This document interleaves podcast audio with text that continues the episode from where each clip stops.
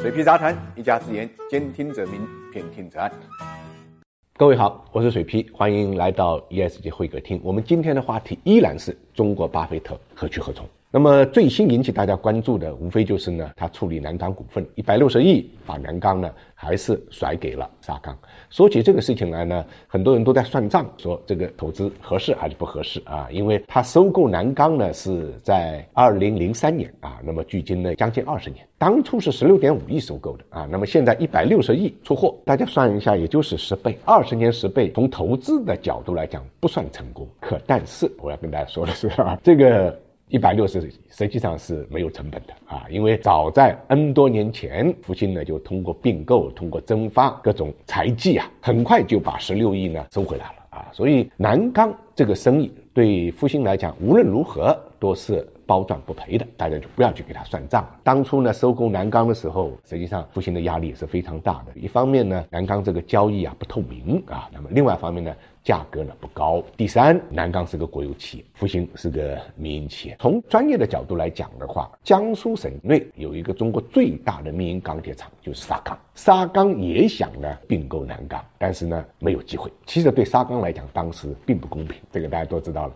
那现在兜兜转转，二十年以后，南钢又到了沙钢的怀抱。看来啊，真的是缘分，命中注定。专业人干专业事，我想这个过程啊，就应了那句话：早知今日，何必当初呢？但是实际上，我们生活就是这样，很多简单的事情最后变得非常非常复杂。呃，一定是走一个大的一个弯路，才会回到呢原来的出发点。复兴在南钢这个事情上的投资和退出，就是特别有意思。在二零一七年的时候啊，有关方面呢点了五家公司的名，五家都是民营企业，就是海外投资呢有点问题，投了一些项目，包括金融机构啊，包括足球俱乐部啊，包括呢影视啊、院线啊。那大家都知道，这五家公司实际上就是安邦、海航、复兴啊、罗森贝尔和万达。我们都知道，万达当初呢是痛定思痛啊，当时呢就做了壮士断腕的处理，清退了很多资产。无意之中呢，实际上这些资产呢变现不是最高点，但是也是次高点，基本上是盈利退出的。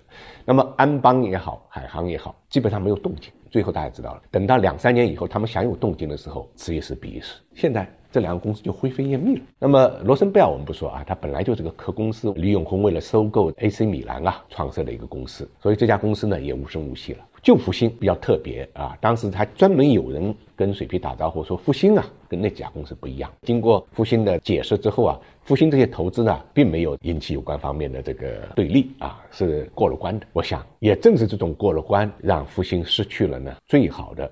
资产调整的一个机会。如果三年前或者四年前，复兴有万达那么一半的魄力，对海外资产做一些及时的处理，那么我想复兴面临的局面绝对不是现在这种窘迫的一个局面。显而易见，现在复兴啊资金链是碰到了很大的问题，所以它有不断的呢收缩展现，出售呢我们刚才说的那些庞杂的资产来盘活现有的这些公司。老话说得好，塞翁失马。焉知非福这句话呢，现在用在复兴身上呢有点晚，但是呢还是适用的。